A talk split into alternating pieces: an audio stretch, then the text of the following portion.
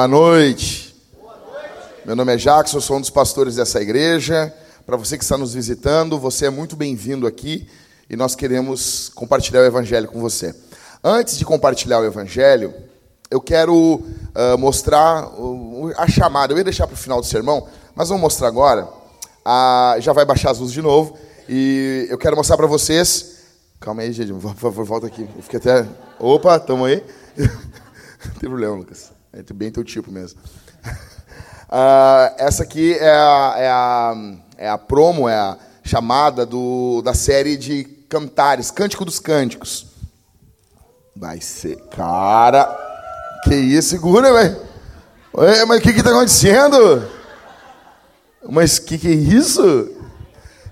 É, tá ansioso pela série. Cadê a Daiane? Cadê a Dai? O cara tá. Cadê? Onde? Ele está ansioso pela série de cantares. Nossa, calma. Gente, deixa eu explicar. Ó, hoje, dia 7, 7? 4, só para ver se vocês estão atentos. Ah, domingo que vem, dia dos pais. Você tem que trazer os seus pais, o seu, o seu pai aqui no culto, tá bom? A única exceção é se ele já partiu, daí não precisa trazer, fica de boa. Se ele já foi com o Senhor, fica tranquilo.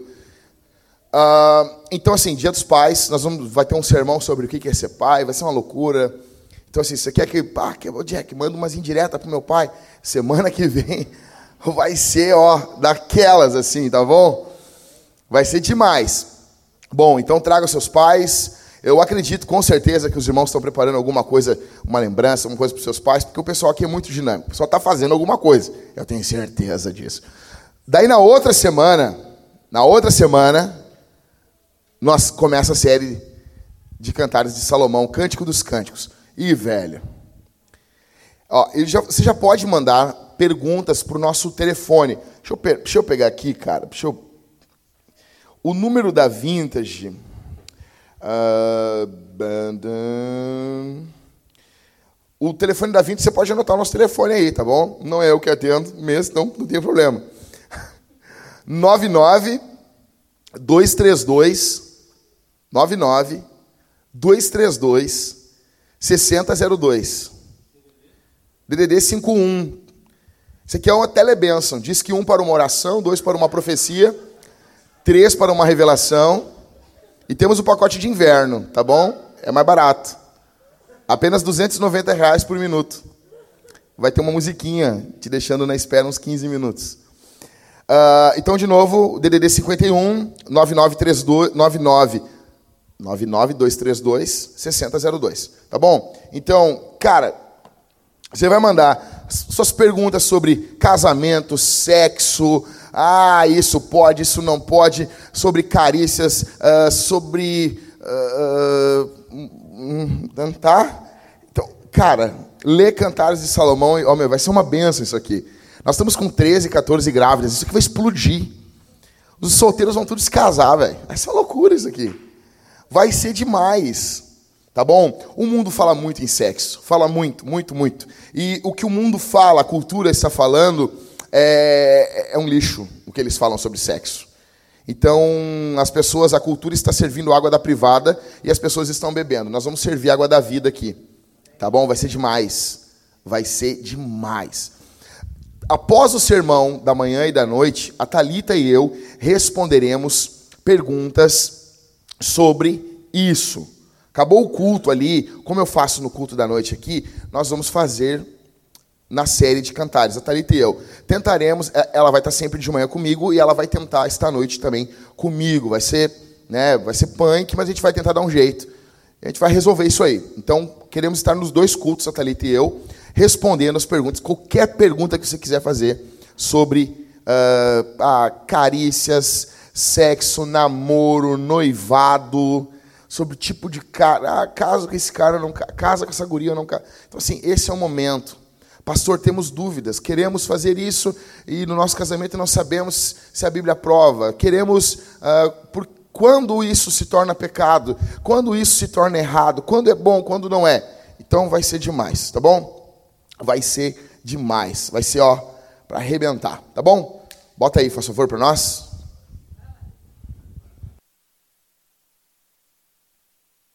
Ei! Eita!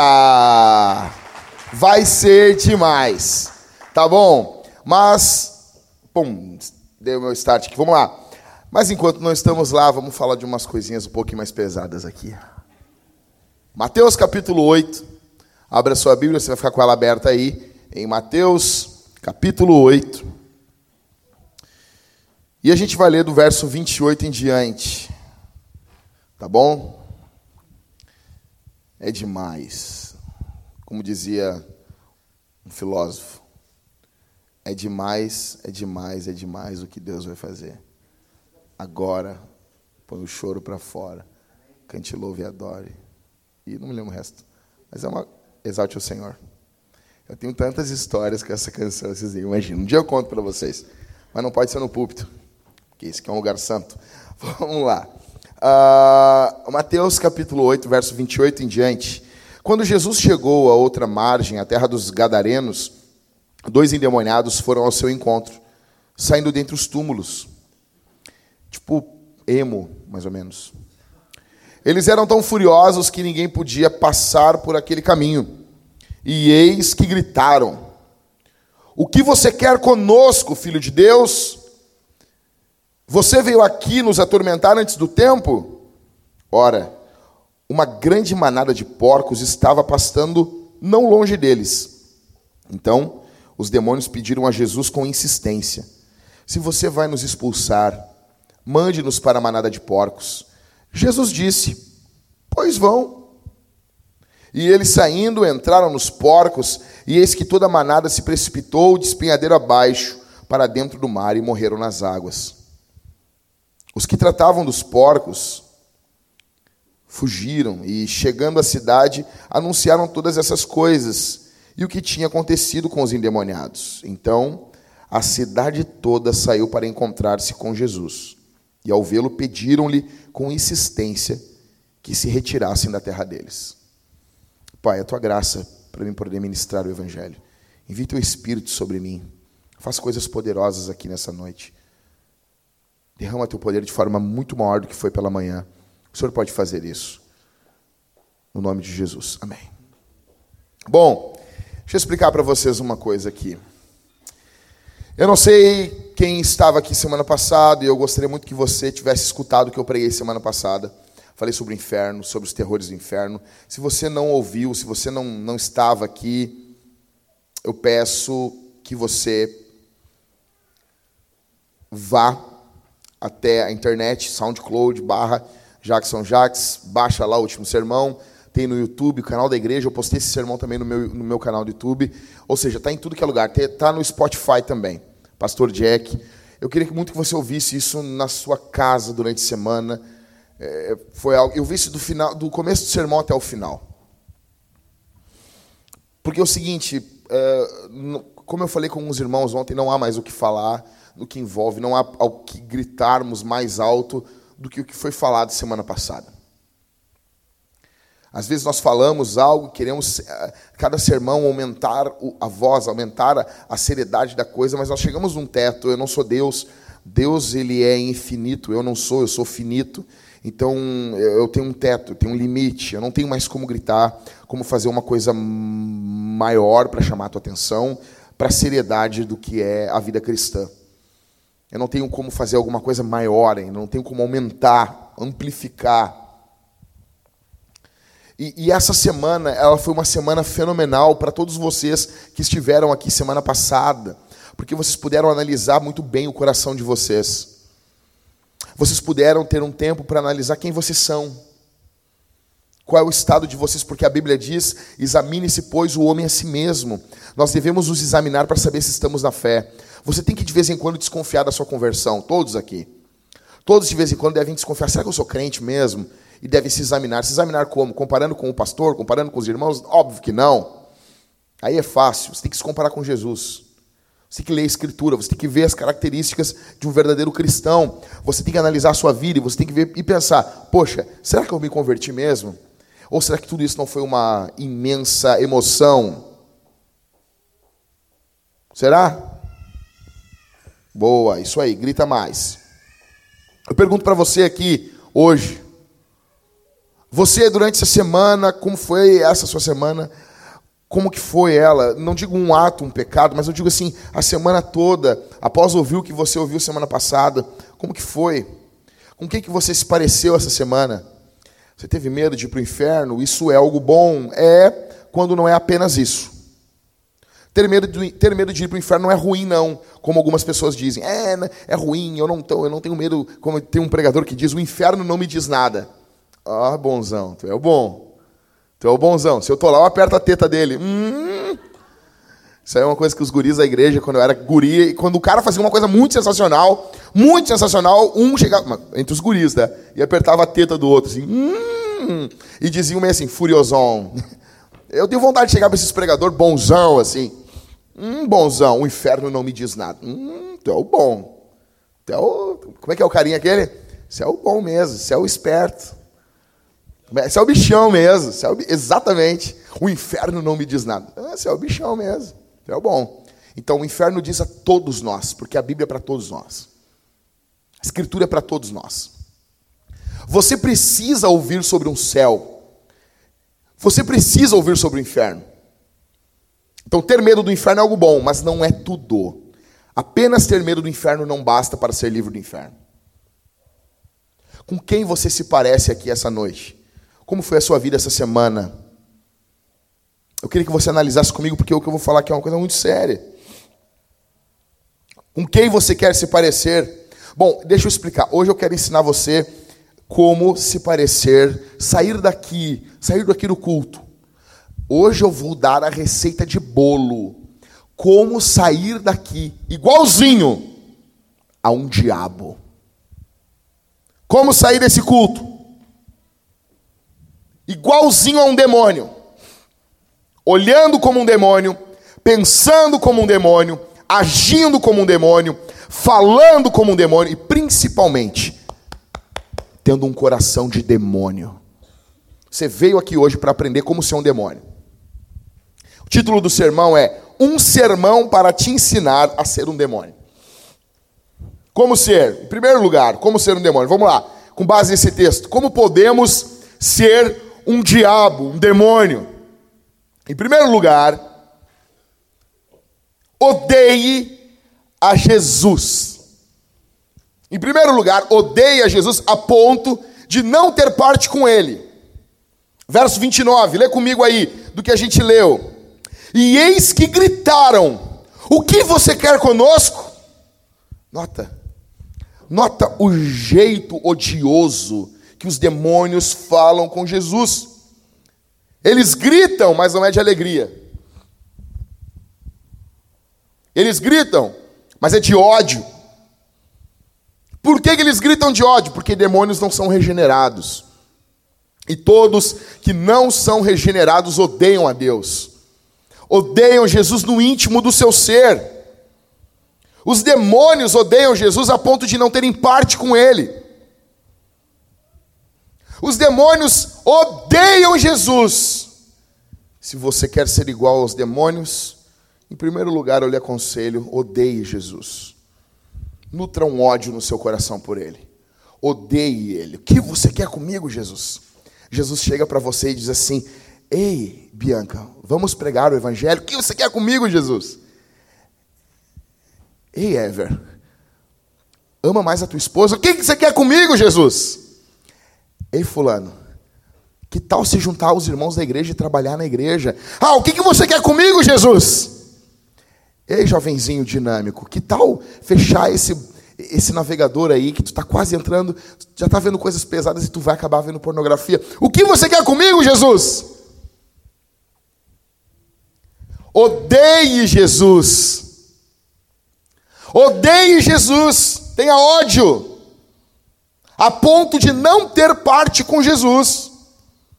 Odeie tudo que fala sobre Jesus. Odeie a pregação. Vem aqui e, e, assim, cara, cultiva essa sensação de chatice aqui. Ai, que saco de novo o Jackson falando.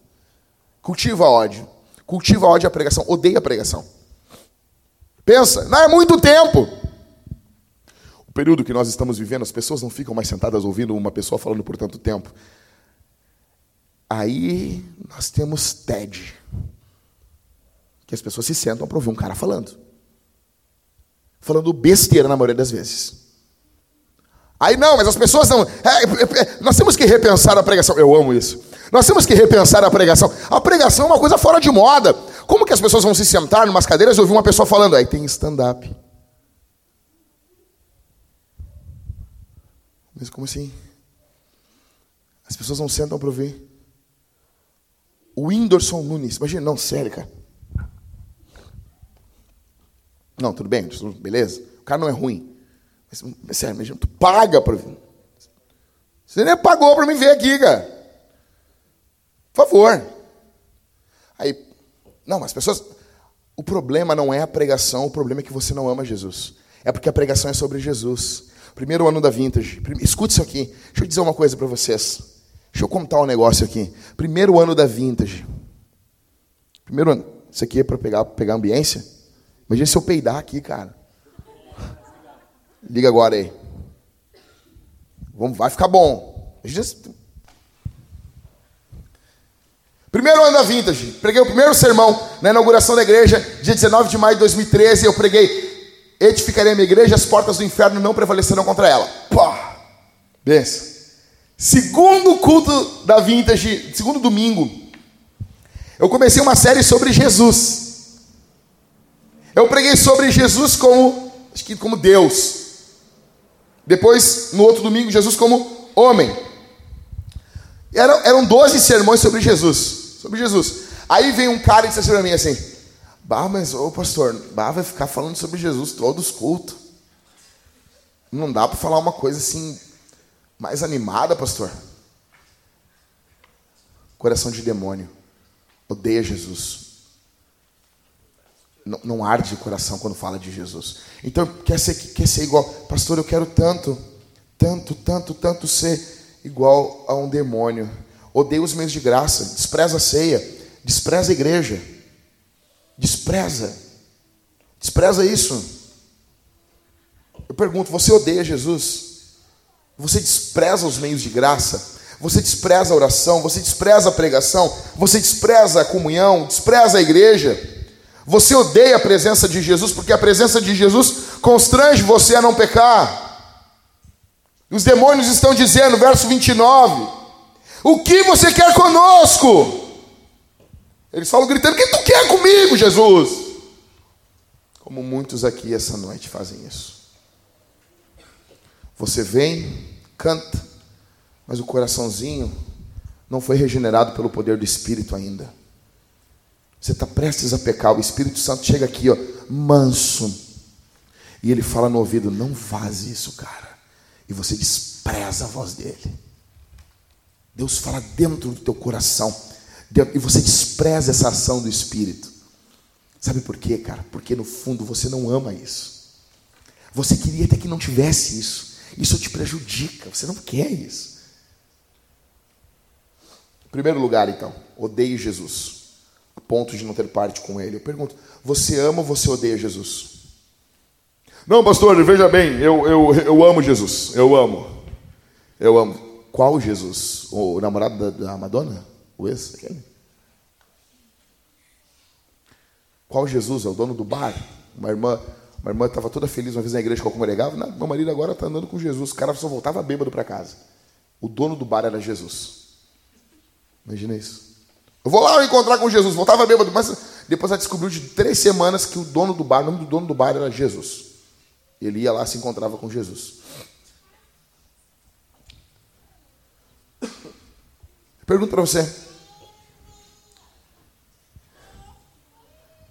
Quem é Jesus? É o Jesus da Bíblia? É o Jesus que salva? É o Jesus que perdoa? Sim, pastor. É o Jesus que levanta? É o Jesus que toca? É o Jesus que cura? É o Jesus que restaura? Sim, é esse Jesus. É o Jesus que joga no inferno? É o Jesus que atormenta as pessoas no inferno? Não, pastor, esse não. Então não é o da Bíblia.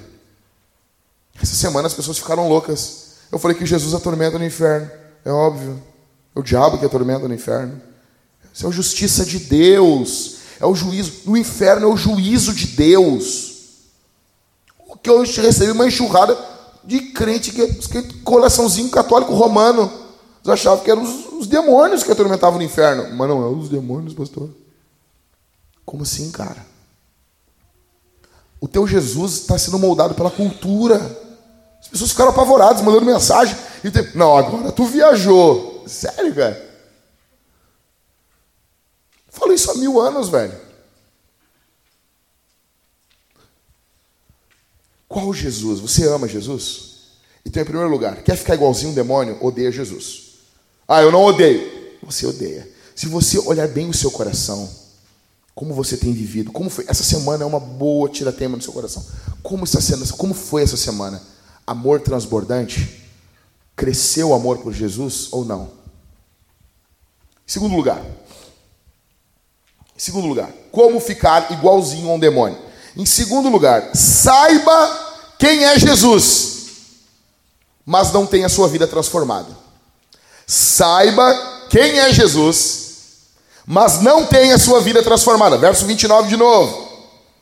E eis que gritaram: O que você quer conosco, filho de Deus? Olha aí, cara.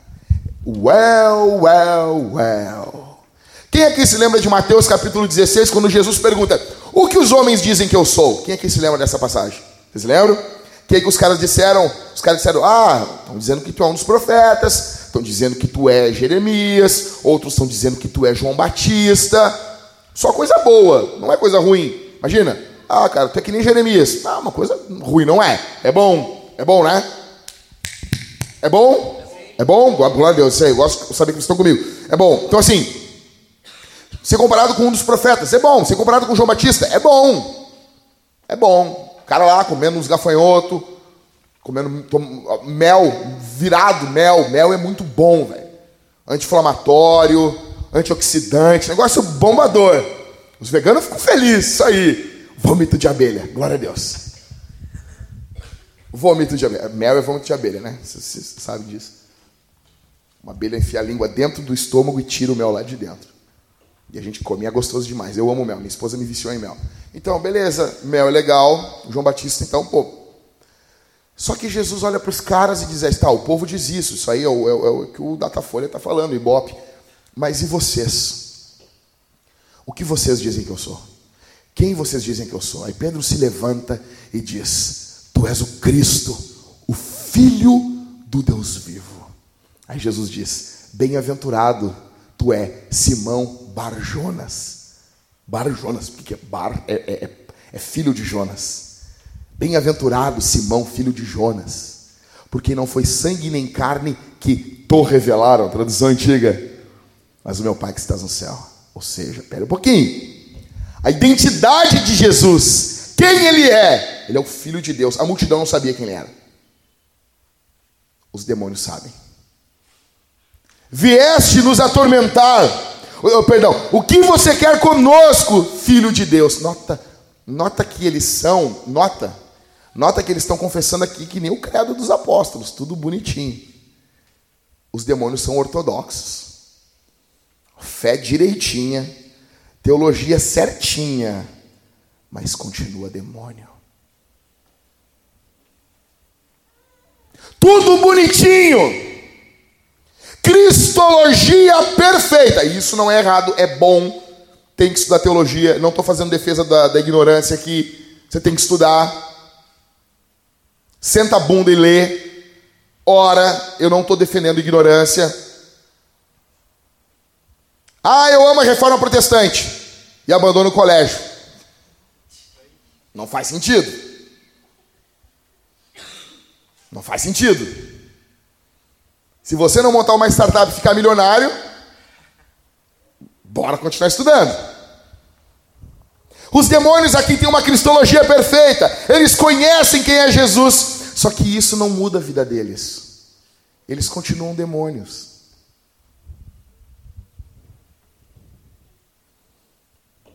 Isso nos mostra que apenas o conhecimento intelectual do Evangelho não adianta para nada.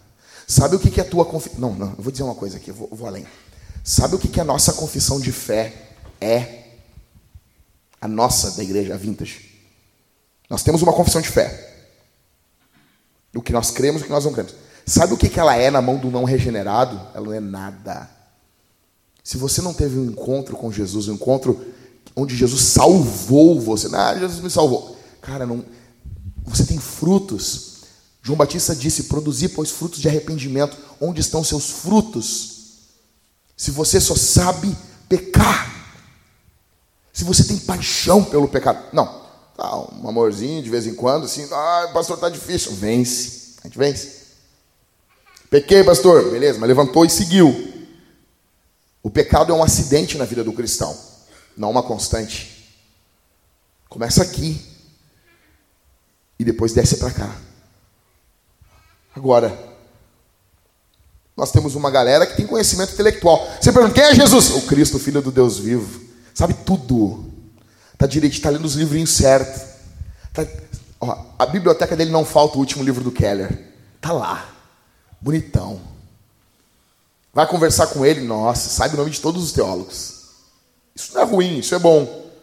Mas você pode fazer tudo isso e continuar sendo um demônio. Você pode saber tudo e continuar sendo um demônio. Por quê? Porque você precisa nascer de novo. Escuta o que eu vou dizer aqui. Aí vai vir para mim depois do culto, e eu já estou falando isso para não vir. O crente sincerinho. Sabe o sincerinho? Eu vou te explicar como é que é o sincerinho. O sincerinho chega e diz assim, ó, ó pastor Everton. Ó, deixa eu fazer uma outra voz, deixa eu ver. É o seguinte, assim, ó, pastor, eu até entendo, mas eu sou sincero. A pessoa cresceu num mundo, ela cresceu assim, num mundo fantástico. Quando ela dizia a verdade, ela era premiada. Ah, eu vou até falar a verdade, tá? Porque eu falo a verdade. E? Quer aplauso? Estourar champanhe? Tu quer que eu solte uns fogos de artifício porque tu fala a verdade? Eu vou chegar para um cavalo, o cavalo. Nossa, parabéns, cavalo, relinchou. Chegar na frente do lugar de um gato, o gato miou. Ou cagou no box, que é o que o gato faz. Cagou, gato cagou no box. É um gato, e caga no box. Entendeu? Desgraçou teu sofá. É o que o gato faz. E tu diz, não, eu amo esse gato, eu amo esse gato. E ele te olha assim, com a cara de desprezo. Eu não estou nem aí para ti, cara. Me sirva, humano. Ou seja, essa é a vida de um gato. Você chega pro cachorro, você saiu, você saiu do portão e esqueceu. Puxa, esqueci a carteira em casa. Tu volta, o cachorro faz uma festa, parece que tu voltou do Vietnã.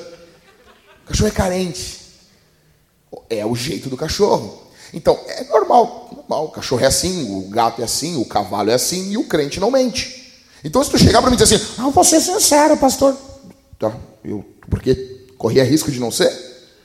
Normal. Daí a pessoa vê assim, o sincerinho. É que eu vou assim, o senhor falou que tem que amar Jesus, mas eu não amo. Daí eu, aí eu vou olhar para ti, sério? E daí tu vai, tipo assim, tipo, te justificar porque tu não ama ele. E afinal de contas, isso é uma coisa, tu nascer de novo é uma coisa, é uma obra do Espírito. Eu não tenho nada a ver com isso. É Deus que não quis fazer em mim. A culpa é dele, né? É o, é o sincerinho. Eu amo o sincerinho. Eu amo. O sincerinho. O sincerinho é hipócrita. É um hipócrita. Porque ele não está preocupado com isso. Porque se ele estivesse preocupado, eu já falei isso, eu vou falar de novo. Ele ia pegar, ele ia passar, vai sair, aqui do, vai sair do culto aqui, ele ia passar no Bourbon Ipiranga, ele ia comprar um giz. Ele ia chegar em casa, ele ia ir no banheiro, ele ia fazer as suas necessidades, ele ia se trancar no quarto e dizer assim: ó, não, me, não, não me incomoda durante, não sei, dias, semanas. Ele ia dobrar os joelhos ali, ele ia pegar e ele ia fazer um círculo em volta dele. E ele ia dizer assim: Deus, eu não vou levantar daqui enquanto o teu poder, o teu espírito não mudar o dentro, o centro do meu coração, eu não saio desse lugar. E você ia clamar clamar, clamar, ou até morrer, ou até ser transformado. Então não venha me falar que você não ama Jesus de uma forma tranquila, se você vai daqui, sair daqui falando piada, você não está preocupado com isso. Você, beleza, isso é um problema não amar Jesus, é um problema enorme. Isso deveria colocar você em pânico.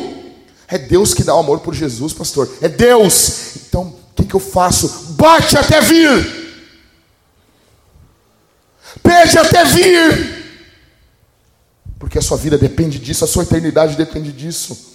Porque não há nada maior do que isso, não há nada mais majestoso do que isso, não há nada mais importante do que isso. Qual é a outra opção, pastor? É ser igual a um demônio. Você ama Jesus? Você ama Jesus? Você conheceu quem é Jesus e isso mudou a tua vida? Isso transformou o teu ser? Você foi transformado ou não?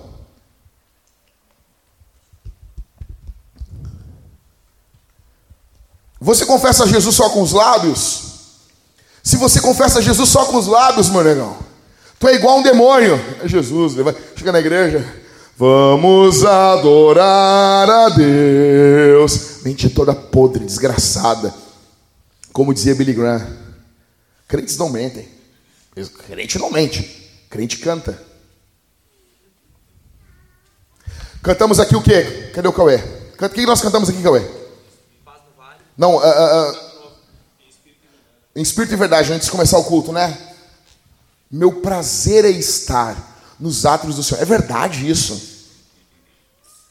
Imagina só, beleza. Agora, a partir de agora, desceu um decreto do céu. Mentiu cantando, morre. Imagina. Meu prazer é. Primeiro que o cara ia cantar, levantemos nossas mãos com a mão no bolso, já ia morrer. A hipocrisia começa quando o cara canta, levantemos nossas mãos com a mão no bolso.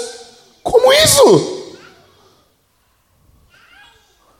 Então, em segundo lugar, quer ser igual a um demônio, saiba quem é Jesus, mas não tenha sua vida transformada. Em terceiro lugar, continuamos no verso 29 ainda. Como ser igual a um demônio? Em terceiro, odeie a obra de Deus. Verso 29. E eis que gritaram: O que você quer conosco, filho de Deus? Veio aqui nos atormentar. Nota aqui, cara. O que, que Jesus está indo fazer aqui em Gadara? Está indo libertar dois caras que estão possessos, estão tomados por demônios. Isso é, próprio Jesus vai falar que isso é obra de Deus. Exorcismo é uma obra de Deus. Só que essa obra de Deus para os demônios é um tormento.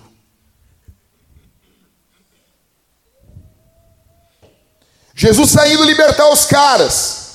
Ele está fazendo a obra de Deus, mas essa obra de Deus para os demônios é um tormento. Quer ser igual aos demônios? Olhe para a missão de Deus como um tormento. Quer ser igual aos demônios? Olhe para a missão de Deus como um fardo. Quer ser igual aos demônios? Olhe para a missão de Deus como algo ser odiado. Odeie as obras de Jesus através da igreja. Tenha ódio Tenha ódio disso aqui. Tenha ódio disso. Odeie isso. Como que você olha as obras de Deus quando você sabe que pessoas estão morrendo sem Cristo e você quer pregar o evangelho para elas ou não? Como? Como que você olha a obra de Deus? Você vive para ver pessoas salvas? Pastor, eu vivo. Não, não, não, não. Vive ou não vive? Não, não vivo, pastor. Você vive para ver pessoas libertas, transformadas? Ou isso é um fardo para você? Ou, ou não pode atrapalhar a tua noite de domingo, porque tem que ver os gols do Fantástico. Eu tenho uma vontade de falar uma coisa aqui, mas não vou falar. Mas entenda que isso, isso é o coração de um demônio. Tudo é um fardo para você. Tudo é difícil. Cara, deixa eu te explicar uma coisa. Quando tudo na igreja é um fardo para você, você é um fardo para a igreja. Tem pessoas que eu digo, eu digo para os pastores, eu, não queria, eu, eu queria não ter conhecido esse cara. Eu queria não ter conhecido essa mulher. Diversas pessoas na caminhada cristã. As pessoas vêm para mim e elas pegam os textos da Bíblia e eu sei disso. Não, mas pastor, foi feito para Deus. Eu sei disso. Mas teve pessoas aqui que eu doei minha vida, eu doei, eu doei. Eu, cara, se você pegar uma foto minha de seis anos atrás, parece meu filho. Eu doei minha vida aqui. Seis anos, eu quase morri aqui. Seis anos. Aí tem pessoas que eu digo assim, eu podia ter me doado por outras pessoas. Eu gastei minha vida por gente idiota, que brincou, que ridicularizou a igreja, que tudo é um fardo. Deixa eu explicar, vou falar de novo. Se tudo aqui é um fardo para você, cara, você é um fardo para a igreja. Minha irmã, minha irmã, eu te falo em nome de Jesus. Se tudo aqui é um fardo para você, você é um fardo para a igreja. Anota, bota lá. Sara, anota e bota lá. Se tudo é um fardo, bota lá. Bota nas redes sociais. É, nós pensamos assim. Nós não queremos mentir para ninguém. E a gente avisa, avisa, avisa, avisa. Cara, tá que nem esse, esses demoniados. Jesus está indo libertar. Tu veio nos atormentar! Porque Jesus é um tormento para os demônios. Cara, Jesus é o atormentador dos demônios.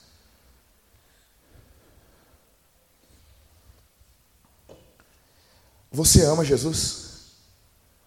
Você ama a obra de Deus? Continuando, em quarto, como ser um demônio?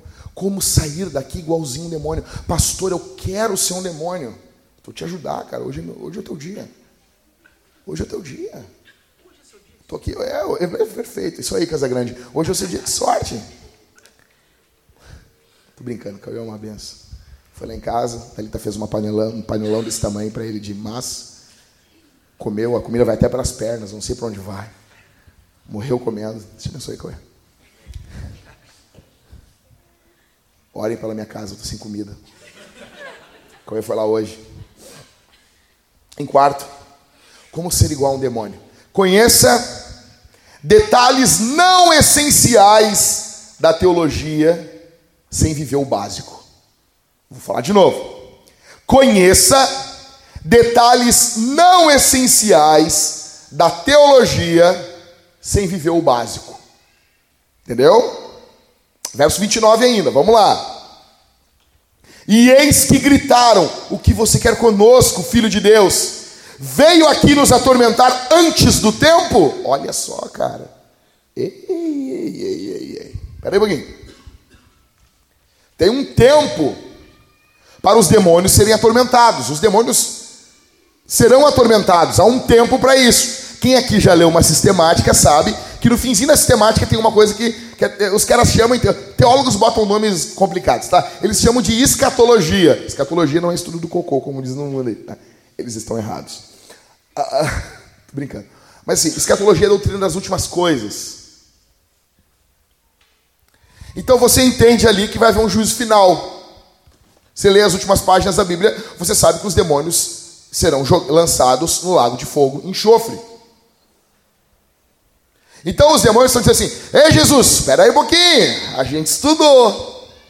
Você tem que pegar, o diabo deu uma aula para nós no inferno. Tem um tempo certo, ou seja, os demônios conhecem escatologia, eles conhecem doutrina das últimas coisas. Satanás e os demônios sabem qual é o tempo de ser atormentado. Só um pouquinho. Se você perguntar para mim, eu sou, eu Jack, eu sou um pré-milenista histórico. Deixa eu explicar aqui para você. O que, que, é isso? Ah, pastor, eu não sei. Fica tranquilo, cara. Tu não vai morrer sem saber. Mas eu vou dar uma passada bem rapidinho aqui. Eu creio, eu, Jack, que Jesus ele vai voltar antes do milênio. Jesus volta e vai ter um milênio literal. É literal. Mas eu não sou pré-milenista dispensacionalista. Eu não creio nessas dispensações, sete dispensações, não sei o que, Bíblia de Scofield. Eu não creio, não acredito nisso. Para mim é tudo bobagem. Eu sou pré-milenista histórico. Então, Jesus vem e começa mil anos. Mil anos, mil anos, mil anos literais. Jesus vai estar reinando aqui fisicamente, politicamente sobre o mundo. Eu creio nisso. Tá bom? Isso é um milênio. Pastor Daniel é amilenista. Nós discordamos nisso. Se você pegar a nossa confissão de fé, a nossa visão escatológica tem várias visões. Você pode, você pode ser amilenista. O que é um amilenista? Na cabeça do Daniel, na cabeça dele, não sei como isso. A gente já está no milênio, junto das desse. Isso aqui é o milênio, é o reino de Deus. É a cabeça do Daniel. Mas vai entender, mas beleza, tudo bem. Mas o que, que eu e o Daniel a gente concorda? Que Jesus vem.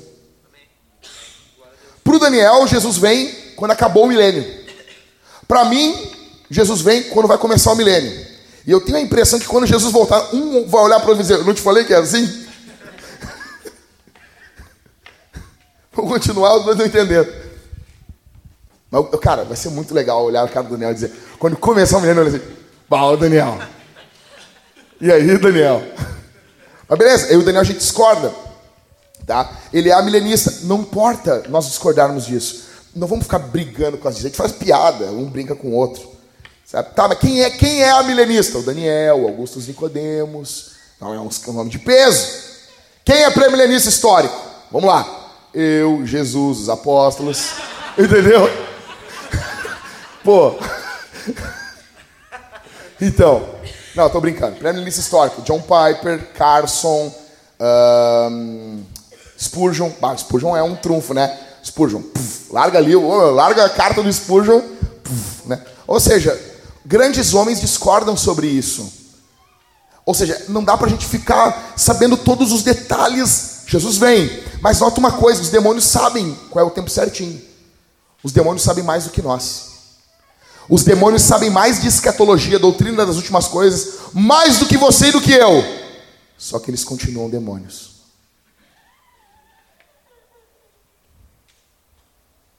Porque não adianta falar da volta de Jesus, saber todos os detalhes, mas não ansiar pela volta de Jesus. Você está entendendo? A questão aqui, por que, que eu e o Daniel podemos andar juntos e fazer piada um com o outro? Porque no fingir dos ovos, que se dane o milênio. A questão é Jesus. Daniel, está esperando Jesus? Estou. Para quando? Para agora. Jack, está esperando Jesus para quando? Para agora. Eu estou esperando ele para hoje. Como dizia Lutero, eu vivo e prego como se Cristo tivesse nascido ontem, morrido, eh, ressuscitado hoje e fosse voltar amanhã. Cara, agora os demônios não. Os demônios não. Não adianta você saber todos os detalhes, é bom saber, é bom estudar, mas se isso não impactar a tua vida, se isso não tocar o teu ser, se isso não transformar a tua existência, de nada adianta. De nada adianta. Você pode ficar igual a um demônio, como os calvinistas de internet, que ficam tulipando todo mundo. Ah, ah, não sei o que, é reforma, é reforma, beleza. E agora, deixa eu dizer uma coisa: surgiu uma nova agora, são os pentecostais de internet. Não fala em língua, não expulsa demônio, não vai no meio do, dos matos pregar o evangelho, não é, na visão deles, batizar com o Espírito Santo. É um cocô. Só fica na internet discutindo. Tem os arminianos de internet. Ou seja, saudade dos da antiga. Quando tu falava com o pentecostal da antiga, negorava, orava, falava em línguas, dava a glória a Deus, Bíblia cebosa debaixo do braço, pregava o evangelho, cruzava o Brasil, falava com os calvinistas da antiga, estudava, fazia confissão de fé, esses de hoje nem lê as confissões de fé. Os da antiga faziam, enviavam missionário para o Brasil. Vai ler sobre a confissão de fé de Guanabara. Calvino enviou missionário para cá, cara. Esses eram os bons. Agora nós, sobra quem? A gurizada com coração de demônio. Porque leu três artigos da monergismo, acho que já sabe tudo. Viu só resumo de livro, rapaz leu meia dúzia de páginas no meio, leu ali a, a, as orelhas, disse que leu um livro mentiroso. Eu tenho uma raiva disso, cara. Como vou falar com o cara, o cara, o cara vai lá, o cara faz todo um TCC em cima de um livro de Lutero. Aí um amigo meu apertou, apertou, apertou. Ele, bah, eu, eu, eu, nunca li todo mesmo. Como assim, velho? Você que formado em teologia não leram a Bíblia toda. Isso é que mais tem se formou em teologia. Tá, beleza, abre para nós em sinfonias aí. Tá, beleza? Tá, beleza, tá, beleza. Sinfonias, esse aqui é difícil. Obadias, abre para nós Obadias aí. Mas aqui. Por quê, cara? Coraçãozinho de demônio. Você conhece todos os detalhes. Você sabe tudo, meu velho. E o que, mudou na tua vida? Eu não estou defendendo a ignorância. Você tem que saber. Mas isso mudou a tua vida? Você gosta de especulação na escritura? Você sabe, a gente vai falar com os caras, e os caras, eh, eh, eles sempre gostam da parte que não é o, o, o foco. Os caras chegam para mim assim, não, pastor, é porque Lucas, sermão passado, Lucas 16 é uma parábola. Putz, grila, cara, desculpa, não devia falar. Que droga, cara. Que porcaria, velho. Tá, beleza, vamos sentar, vou te explicar aqui. Por que, que não é uma parábola? Por que, que os teólogos estão cada vez mais chegando à conclusão que aquilo não é uma parábola, mesmo que fosse, tá bom? Tá, digamos, é uma parábola. Tá bom, é uma parábola. Agora, podemos falar sobre arrependimento? Podemos falar sobre perdão de pecado? Porque senão você e eu vamos ficar fazendo voltas, em, dançando ao redor da verdade. Como diz o Casting Crowns, nós vamos dançar ao redor da verdade, dançar. E nós nunca vamos no âmago. O âmago, como é que está a tua vida? Os caras falam, e não sei o quê, e os caras, teólogos de internet, e não sei o quê, e discute, porque quando eu pegar o Jackson, não sei o quê. Eu cheguei na frente do cara assim, ei meu, como é que tu tá? Eu tô bem. Como é que tá o teu casamento? Como é que tá a tua vida de oração? Como é que tá a tua piedade com Jesus? Está amando Jesus? Beleza, beleza. Ah, eu vou destruir. Eu vou falar com o pastor, eu vou destruir. Beleza, beleza. Me destrói, me destrói. Uh, me destruiu. Tá bom, ganhou. Bonzão. Agora vamos falar, vamos pro ponto aqui. Como é que tá a tua vida com Deus? Há quanto tempo tu está longe da pornografia? Como é que está a tua mente? Santa ou não? Quem é você, cara, por trás da máscara? Sempre quando entra no ponto central no GC, os caras faz volta, piada, vou no banheiro. Não, não, não, não, não, não, não, não, não. Líder de GC que está aqui, por favor, aperta os caras.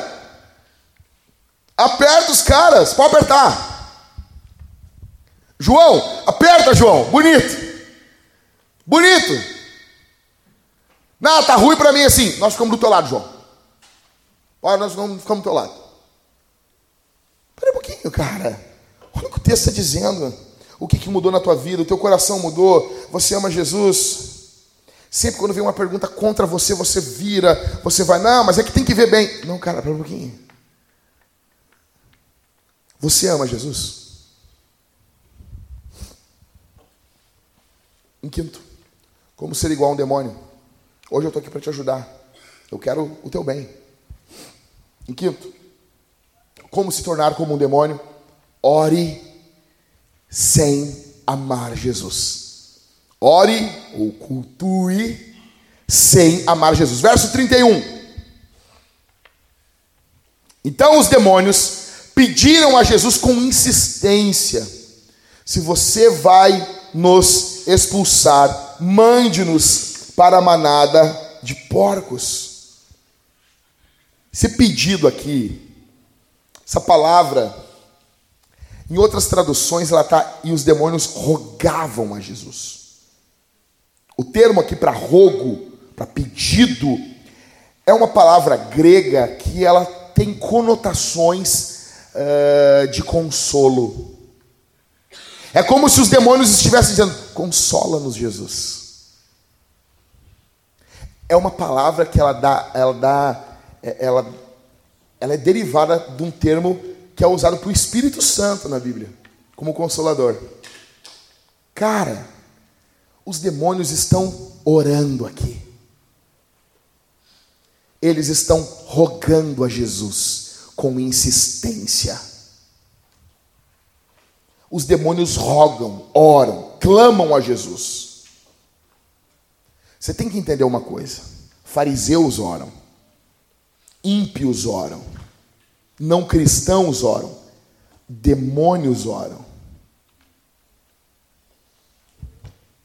Inimigos de Deus oram, mas isso não os faz crentes, eles continuam demônios. Você pode vir aqui, ouvir o sermão, ouvir tudo que eu estou falando. Você pode ter lido a Bíblia toda já, campeão. Completou todas os, os, os, todos os quadradinhos, ali a Bíblia toda. E continuar um demônio, porque leu a Bíblia com ódio. Ai, eu odeio isso. Eu odeio isso. Eu odeio, eu odeio, eu odeio. Lá no fundo tem ódio. Tá aí. Stranger Things. Terceira temporada. As pessoas desesperadas. Olha para mim aqui. Stranger Things vai acontecer. Ela vai começar uma bobagezinha fazendo menção a filmes dos anos 80. Depois a Eleven vai aparecer. Vai sair um ranho de sangue do nariz dela. Alguém tem que dar para ela um cicatrizante. Ela tem um problema. Então vai vir uma treta, Demogorgon. Vai ser uma coisa muito louca. Vai ter uma trama muito louca. Aí eles vão resolver no final com a Eleven. Não!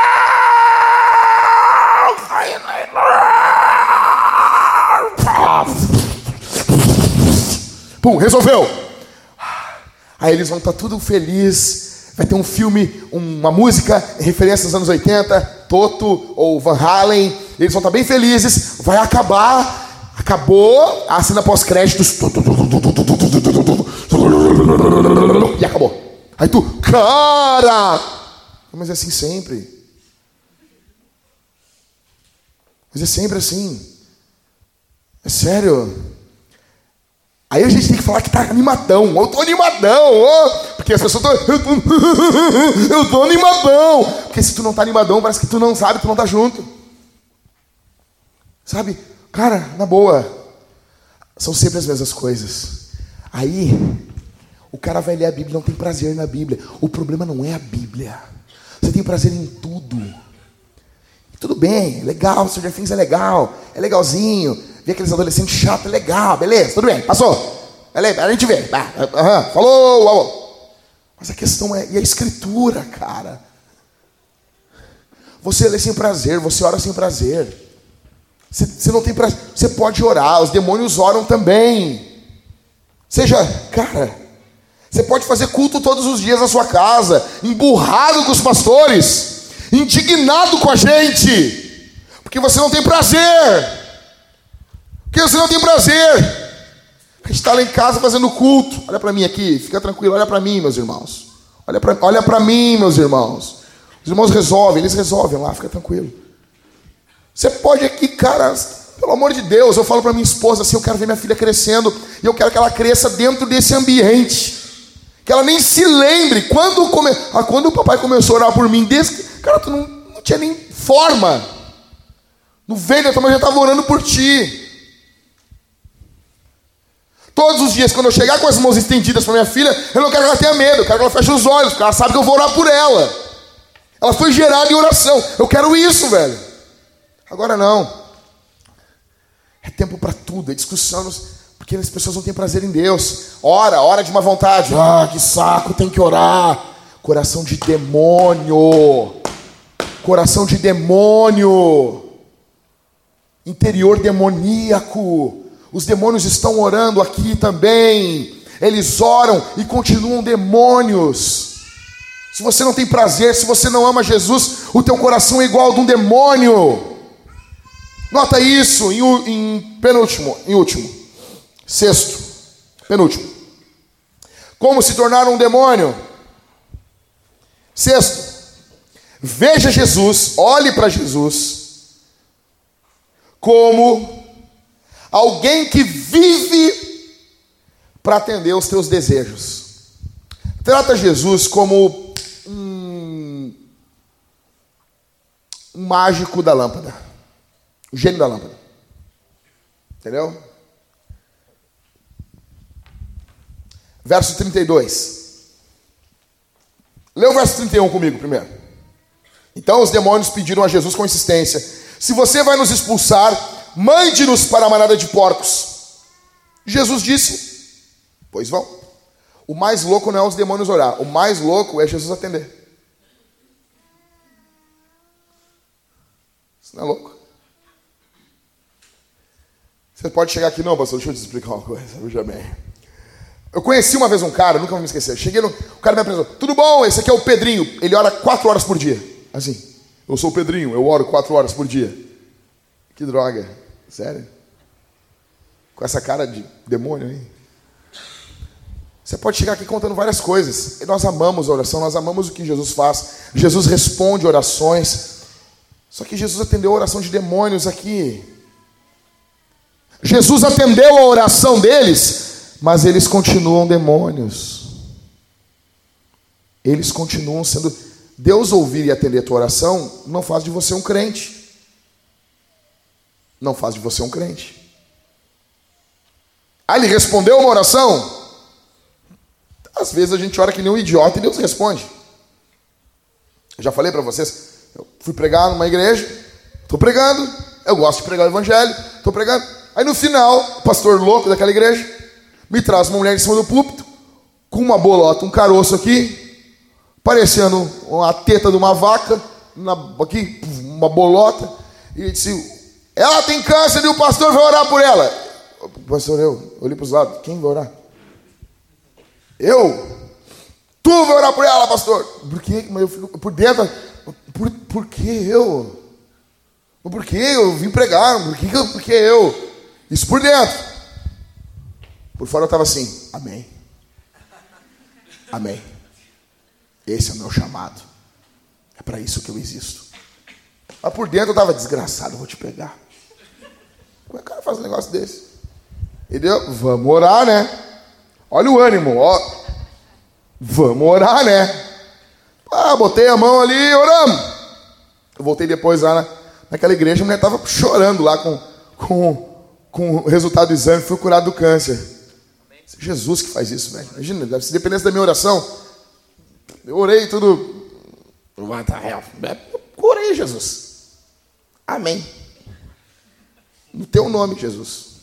Glória a Deus. Jesus curou, por quê? Porque é ele que faz. Aí imagina, daí você, ah, uau, vamos gravar um DVD, vamos fazer não sei o que, nossa, vamos contar o testemunho dela, botar um fundinho, ah, legal, não tem problema, tranquilo. Só que isso não faz a gente crente. Jesus pode responder pedidos da tua oração e você continuar sendo como um demônio. É o que está acontecendo aqui. Os demônios oram e Jesus atende. Abrindo um parêntese, isso aqui deveria nos motivar a orar. Pastor Gilmar Santos diz: porque se ele atende até demônios, quanto mais os seus filhos. Você deveria orar. Voltando. Muitos em nossos dias tratam Deus como se ele tivesse apenas conectado com os nossos caprichos. Nós somos, galera, a gente é uma geração muito mimada. Uma geração extremamente mimada.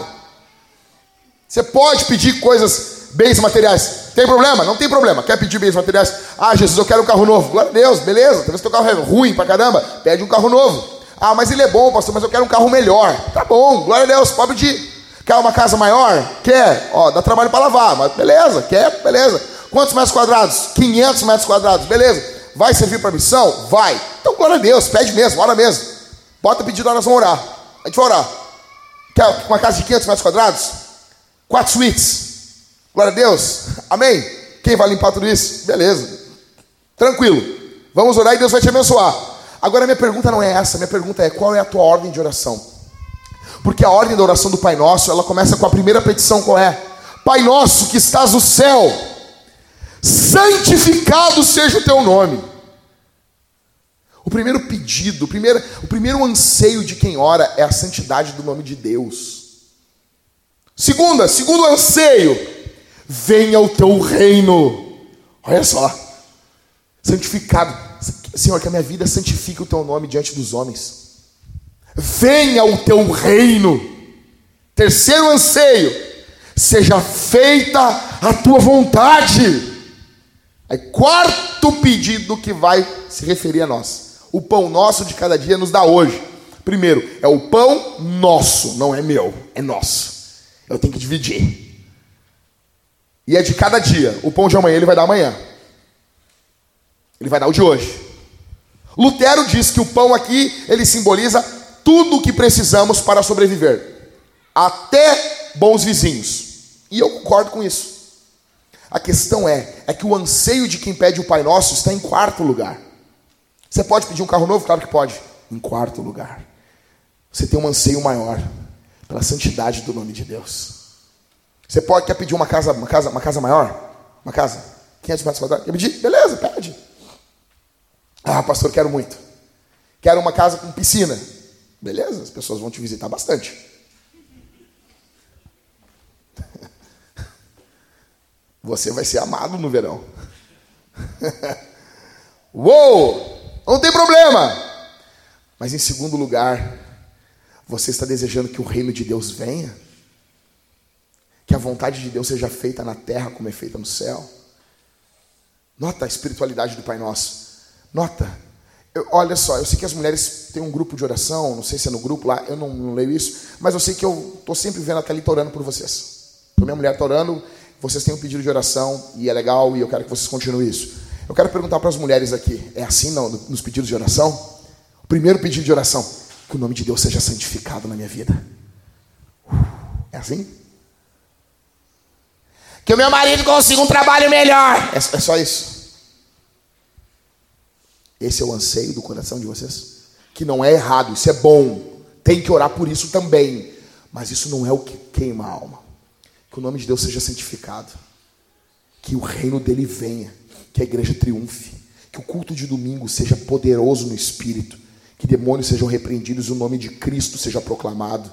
Que nós venhamos avançar em evangelismo.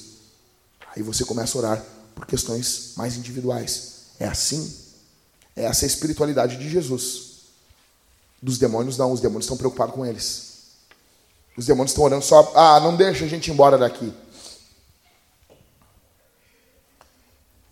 Pergunto para você: você ama Jesus? Em sétimo e último. Como sair daqui igual a demônio? Ou talvez não igual a demônio, mas igual a quem ama demônio. Você pode não sair assim, bah, ó, Jack, não sair igual ao demônio, não consegui, mas eu já estou amando os demônios. Eu estou com um, um, amor no coração, pastor. É mesmo? Qual? Amor por Apolion, o amor por Abaddon, um amor tão grande assim. O amor pelo destruidor, o amor pelo Satanás. Que bom, beleza, casa com ele. Tem, tem meninas que amam o diabo, namoram com caras não cristãos, né? Namoram filhos do diabo. Beleza. Em sétimo, como sair daqui amando os demônios? Para você amar os demônios, você precisa amar os porcos. Verso 34, vamos lá.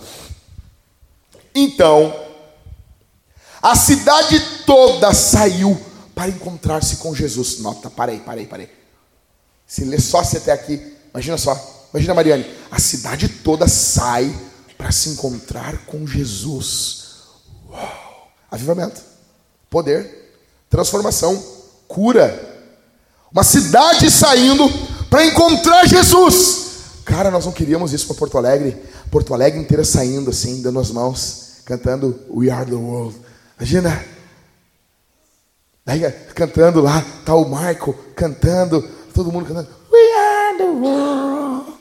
We are the children. Aí cantando, né? Aí tem uma parte da música que nós possamos fazer que nosso pai nos ensinou transformar pedras em pães. Peraí, cara, na Bíblia quem fala isso é o diabo. Mas beleza? Sério, tem essa parte na, nessa música. Que nós possamos fazer igual o nosso pai nos ensinou: transformar pedras em pães. Ah, ah. Cara, minha mãe, a minha mãe, ela tinha um, ela tinha um, um esse negócio de secar louça, um pano de, um pano, pano de prato. E chama assim: tudo isso te darei se prostrado me adorares. Sério, cara? Imagina, bota lá no teu Facebook hoje. Tudo isso te darei se prostrado me adorares. Quem crê, bota amém aqui embaixo. Ah, tá louco. Ah, pastor, mas eu confundo às vezes as vozes. Ah, tranquilo, só está confundindo pouca coisa. A voz de Jesus com a voz do diabo. É, mas isso acontece. Então, verso 34. A cidade sai todinha para ver Jesus. Continua verso 34. E ao vê-lo, pediram-lhe com insistência. Segura. Nossa, os caras saem para encontrar Jesus. E os caras são insistentes. Os caras oram com insistência. Não desanimo. Nossa, é poder, é manto, é, é, é demais. É muito avivamento. Mas não, o verso continua. Pediram-lhe com insistência que se retirasse da terra deles. Eles estavam tranquilos com os demônios. Os demônios não incomodavam eles. Os porcos, que no Antigo Testamento eram animais impuro, impuros, não incomodavam eles. O que incomodou foi Jesus. Os caras saem todo mundo junto. Você nota uma coisa? Há uma união. Eles se unem para pedir que Jesus vá embora. Há uma união do inferno com os homens. Há uma união, eles amam mais os porcos. Eles amam mais as coisas do que Jesus. Se nós amamos mais as coisas do que Jesus, nós estamos tendo um coração de alguém que ama os demônios, que não se importa se a pessoa está ali, possessa de demônios. A gente passa na rua, e é até bom que tem alguém pior que a gente. A gente passa, tem um gadareno, aí tu é adúltero, mas tu pode dizer assim: eu sou adúltero, mas tem um cara que é pior do que eu ali, ó. Eu sou um desgraçado, sou mesmo. Mas querer é pior.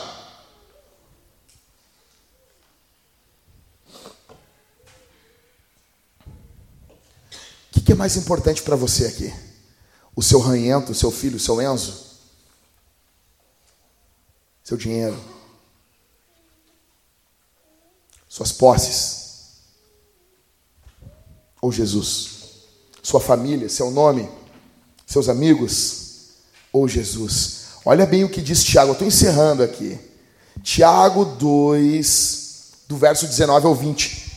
Tiago diz assim: Você crê que Deus é um só? Faz muito bem, muito bem. Toma aqui teu diploma. Muito bem. Até os demônios creem e tremem. Tem gente aqui que nem treme diante de Deus. Os demônios estão na tua frente. Os demônios tremem. Seu tolo! Ó, não, não é eu que estou chamando vocês, é Tiago, tá bom? Ah, o Jack fala muito pesado, assim. Tiago, seu tolo! Você quer ter certeza de que a fé sem obras é inútil? Ou seja, se você tem fé e não tem obras, você é igual a demônios. Você tem uma espiritualidade dos demônios. Dos demônios, a cabeça cheia de teologia, mas o coração vazio de paixão por, por Jesus. Não existe meio termo aqui essa noite. Ou amamos Jesus, ou somos iguais aos demônios. Ou temos uma espiritualidade baseada no Pai Nosso, ou a nossa espiritualidade é demoníaca. Essa gente aqui, eles amaram mais os porcos do que Jesus. E nota uma coisa aqui comigo. Na narrativa, presta atenção aqui. Na narrativa correspondente dessa passagem de Mateus 8, corresponde lá em, em Marcos capítulo 5. Na passagem correspondente, quando um dos gadarenos é liberto, ele chega para Jesus e diz assim: Posso ir contigo? Orou, pediu algo a Jesus. E Jesus diz: Não, não pode. Vai e prega na tua cidade. Ele pregou em Decápolis. Tem monumentos lá até hoje. É um conjunto de 10 cidades. Ele ganhou as 10 cidades. Plantou igreja em tudo que é lugar. Você imagina isso? Cinco minutos atrás o cara é um endemoniado. Cinco minutos depois ele é um missionário enviado por Jesus. Não é pela vintage, por você, por mim. Não, enviado por Jesus. Aí Jesus diz não para o que ele pediu. E Jesus disse sim para os demônios. Isso não é louco? O cara foi liberto, quer ir com Jesus? Diz, não. Os demônios, posso ir lá? Jesus, pode. Às vezes Deus está dando coisa para você, mas é porque Deus odeia você. Deus ajunta coisas na tua vida porque elas vão servir para a tua destruição. Deus está engordando você para o dia do abate. Você é como um porco que Deus está engordando você para destruir a tua vida, porque você já passou dos limites há muito tempo. Nem tudo que você tem é bênção para o teu bem. Algumas coisas são para o teu mal, porque você tem um interior mal. Você não precisa ficar ouvindo isso. Claro que não, cara. Óbvio que não. Resumindo, o final de tudo. Ou seja, se eu pudesse resumir tudo isso, o que importa é amarmos Jesus. O que importa é amarmos Jesus, porque é isso que nos livra do inferno. É amar Jesus que nos livra da ira de Deus. Você pode ter medo do inferno, beleza? Óbvio, que bom. Isso é bom. Mas se você não tiver amor por Jesus, não, você não está livre do inferno. Você tem que ter uma, como diz o John Piper, uma paixão consumidora por Jesus. Jesus tem que ser tudo para você. Você tem que ser consumido. Em alguns momentos você tem que pegar e você diz assim: Eu não aguento a hora de ver o rosto de Jesus. Eu não aguento o momento de ver. Eu vou lá, eu me reúno com a igreja, tudo bem, eu participo do sacramento, mas tudo isso aqui é uma sombra. Eu quero ver o rosto dele. Eu estou louco para ver o rosto dele. Eu quero ver os olhos dele. Eu quero abraçar ele. Eu quero estar junto com ele. Eu quero ouvir ele falando direto comigo. Pastor, são 30 anos ouvindo o senhor pregar. São 20 anos. Legal, pastor, beleza. Mas eu quero ouvir ele de perto. Eu não aguento, eu não aguento de ansiedade de ver ele nascer, de ver ele, de ver ele voltar. Aí, vai falar para um solteiro, Jesus vai voltar. Aí diz, não, que isso? Primeiro eu quero casar.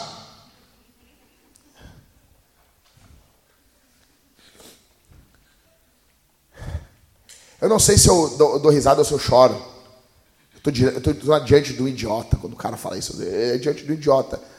Ah, mas e as irmãs também? Também, idiota também. Óbvio. Ah, pastor, então teu casamento não tá bom. Tá bom demais.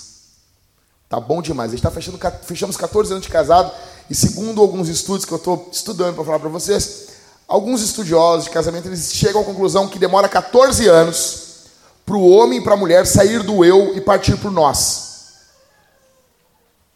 Depois de 14 anos, tu, a tua mente, pum, virou a chave. Não é eu, é nós. E, e, e eu, a Thalita e eu estávamos conversando em casa e é verdade, a gente está muito mais convertido um ao outro agora.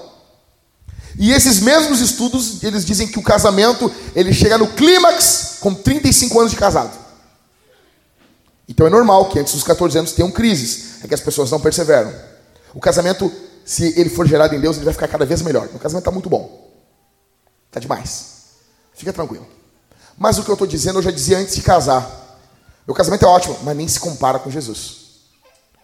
Eu era solteiro e as pessoas diziam: Ah, e se Jesus voltar, voltar antes do teu casamento? Coisa boa. Eu falava: coisa boa.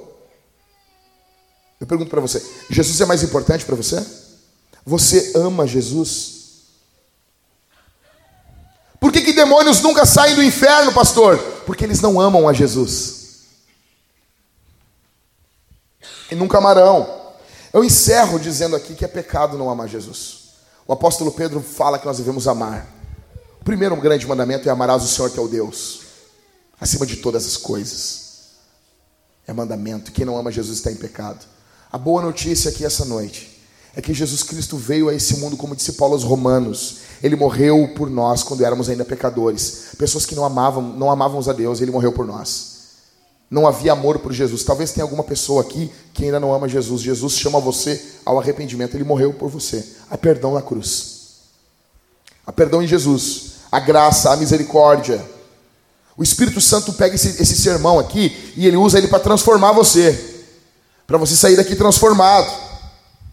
Para você sair daqui em missão. Porque somente pessoas que amam Jesus com uma paixão consumidora, essas pessoas podem sair em missão. Nós vamos responder esse sermão agora. Nós vamos responder de três formas aqui dentro e depois de três formas fora da igreja. Em primeiro, como vamos responder esse sermão? Em primeiro lugar, agora, demônios não cantam por amor. Nós cantaremos. Você não quer cantar? Fica tranquilo, cara. Você está junto com os demônios. Você chega no culto, o cara tá assim, ó.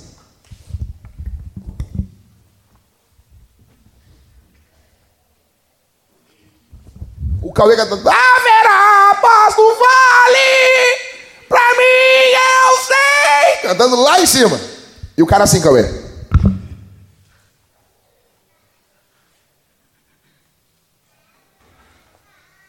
Ou então assim. Ou então assim. O cara pega o celular e fica na cara dura, olhando o celular. Fica tranquilo, cara. Tu tá aí junto com os demônios, fica de boa. Fica de boa. Demônios fazem igualzinho. Só que o povo de Deus não, o povo de Deus quer cantar. Então, em primeiro lugar, como que a gente vai responder o sermão? Nós vamos cantar. E uma coisa eu quero já dizer aqui para vocês. Eu acho muito engraçado. O Cauê cantou Há um canto novo no meu ser. Mas como ela é um louvor um pouco antigo, as pessoas não cantam. Sabe por quê? Porque ela não tem uma guitarrinha com shimmer, ela não tem um tecladinho, sabe? Então, assim, é, daí as pessoas não cantam. Porque o que faz as pessoas cantar, às vezes, é o estilo, não é a letra, não é o amor por Jesus. Olha só, há um canto novo no meu ser. Olha só, é a voz do meu. Não, não, não, pera, de novo. Eles vão prestar atenção, Ingrid. Eles vão prestar atenção. Presta atenção. Há um canto novo no meu ser. É a voz do meu Jesus que me chama, venha em mim obter a paz que eu ganhei na cruz. Cristo, Cristo, Cristo, nome sem igual, enches o contrito de prazer celestial. Tá louco, rapaz? Tá louco? Não canta. Haverá paz no vale. Louvor brutal. As pessoas não cantam. Por quê? Espiritualidade de demônios. Nós, o povo de Deus, em primeiro lugar, como vamos responder esse sermão? Ah, nós vamos cantar. Nós, vamos, nós não estamos com tantas pessoas, mas nós vamos botar isso aqui abaixo cantando.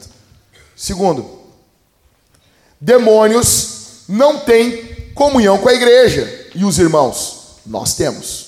Em segundo lugar, vamos responder participando da comunhão, da ceia, da Eucaristia.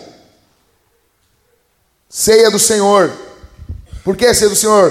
Porque foi instituído na ceia, Jesus instituiu a ceia do Senhor. Na Páscoa, Eucaristia. O que, que é Eucaristia, pastor? É coisa de católico? Não, a palavra Eucaristia quer dizer dar graças. Então, quando Jesus institui isso, ele dá graça. Então, é a Eucaristia sim também. Ou comunhão, o pão da comunhão. Eu gosto mais desse nome. Vamos participar da comunhão, do pão da comunhão, do vinho da comunhão. Demônios não fazem isso. Demônios não têm comunhão com os irmãos. Nós temos, então nós vamos participar da comunhão. E ao participarmos, seremos cheios do Espírito, porque Deus utiliza isso para nos encher do seu Espírito. Se você está em comunhão com a igreja, congregue em qualquer outra igreja, você é convidado por nós a participar conosco, os membros da Vintage aqui principalmente. Você vai pegar o pão, você vai molhar no vinho, no, no cálice bronze, ou no suco no cálice dourado. Você vai molhar, você vai comer, você está comendo e bebendo de Jesus, comendo e bebendo de Deus. Isso é demais, velho. Ah, Jesus é demais. Em terceiro, demônios são avarentos, eles amam, eles, eles não repartem, eles querem tudo para eles. Nós não. Nós somos diferentes. Nós dizimamos e ofertamos. Porque nós somos desprendidos. Porque o dinheiro não nos tem. O dinheiro, nós não amamos o dinheiro. Ter dinheiro é bom, ter amor ao dinheiro é a raiz de todos os males. Então deixa eu dizer uma coisa aqui. Você tem seu dinheiro, Deus te abençoe, mas tem uma porção desse dinheiro que é de Deus, para a obra, para os projetos de Deus. Cara, eu falei, falei para os irmãos, nós precisamos, falei com os irmãos aqui no começo, antes do culto, nós precisamos de um, de um aumento de arrecadação na vintage de uns 15 mil reais para plantarmos uma próxima igreja. Só um aluguel já vai nos comer um bom pedaço disso. Nós precisamos, e nós queremos plantar, nós estamos ansiosos por fazer isso. Para plantar uma igreja em Canoas. Nós queremos fazer isso em menos de um ano, até metade do ano que vem. Nós precisamos disso. Quem ama a obra de Deus, quem não tem um coração de demônio, tem prazer nisso. O que, que vocês querem, pregador? Nós queremos mudar o mundo. Nós queremos transformar essa cidade. Nós queremos transformar a grande Porto Alegre e invadir todas as cidades do estado. Nós vamos fazer isso em nome de Jesus. Deus vai levantar pessoas. O dinheiro Deus já deu. Ele está no teu bolso. Ele está no teu cartão. Deus já deu o dinheiro. Nós não queremos a tua micharia. Nós queremos aquilo que é do Senhor. Seja honrado, seja ousado diante de Deus aqui. Não leve para casa aquilo que é do Senhor. Não seja avarento. Beleza, assim nós vamos responder agora. E como vamos responder depois? Ah, lembrando, temos gasofilácio aqui e máquina de cartões no fundo. Débito, crédito, como você quiser. Tanto importa. Como vamos responder? Ao sair daqui, em primeiro lugar, você vai procurar todos os membros. Vai procurar um líder aqui e perguntar em que você poderá ser útil. Todos. Os líderes de GC vão perguntar: e aí, Fulano? E aí, Brogni? Quem te procurou? O Halisson vai perguntar: diz alguém do teu GC lá, Halisson. Ah, William. William, quem tu procurou lá? Quem você procurou? Em que você pode ser útil? Segundo, ao sair daqui, você vai escrever, presta atenção. Você vai escrever a sua história em 100 palavras ou menos e vai mandar para um dos pastores para que nós analisemos. Escuta isso. Você vai pegar a sua história, todos os membros aqui da Vintage. Você vai pegar a sua história, você vai escrever a sua história de 100 palavras ou menos. Ah, mas é muito. Não é. Para com isso, não é. Rapidão. Você vai falar quem você era. O que aconteceu quando você encontrou Jesus e como está a sua vida hoje. É de 100 palavras para menos. No Word vai contando as palavras. Artigo conta como palavra. Fica tranquilo. É barbada. Barbada. Você vai pegar e vai escrever. Nós queremos um testemunho humilde e poderoso, corajoso. Qual é a diferença de biografia para testemunho? Biografia é o que eu faço. Ah, vou escrever uma biografia. É o que eu fiz. Testemunho é o que Cristo fez. O foco é Jesus. Tá bom? Então você vai escrever, você vai escrever. Saiu daqui, já vai para casa, você vai escrever.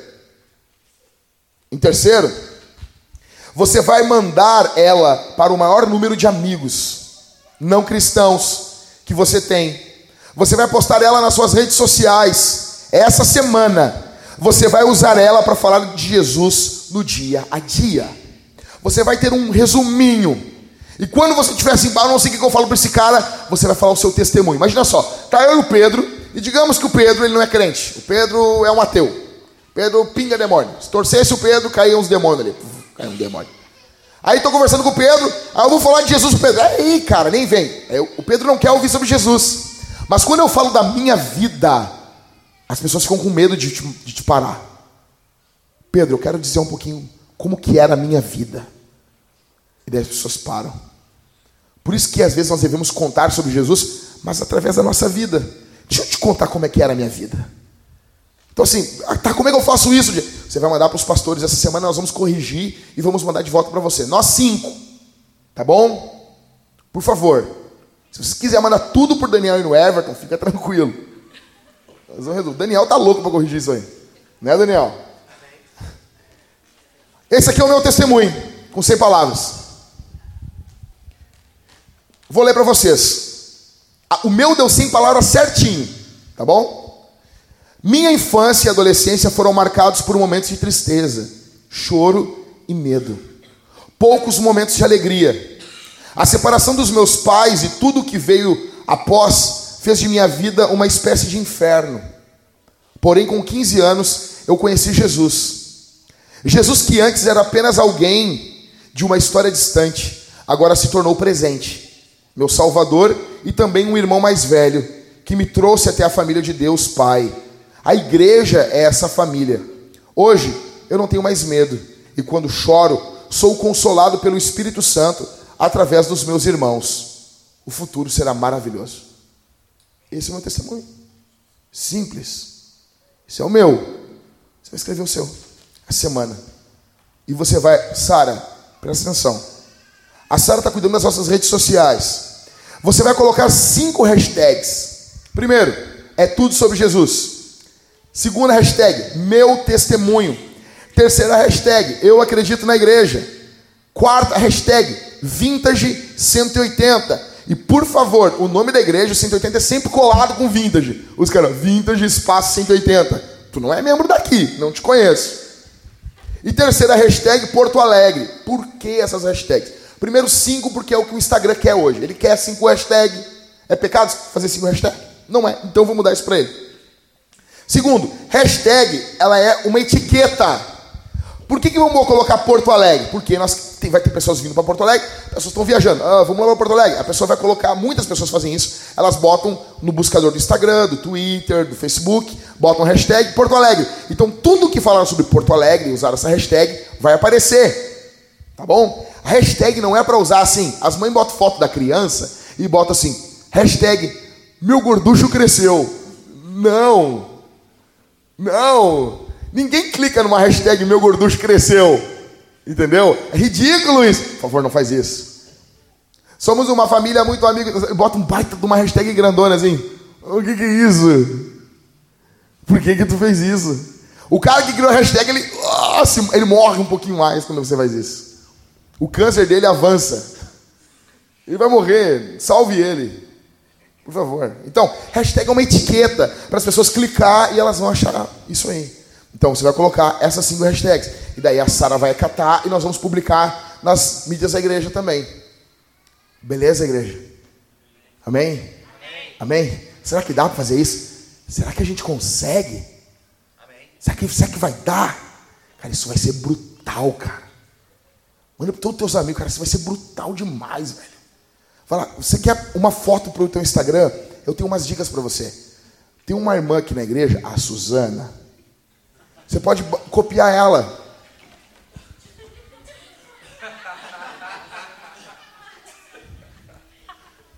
Você pode fazer isso.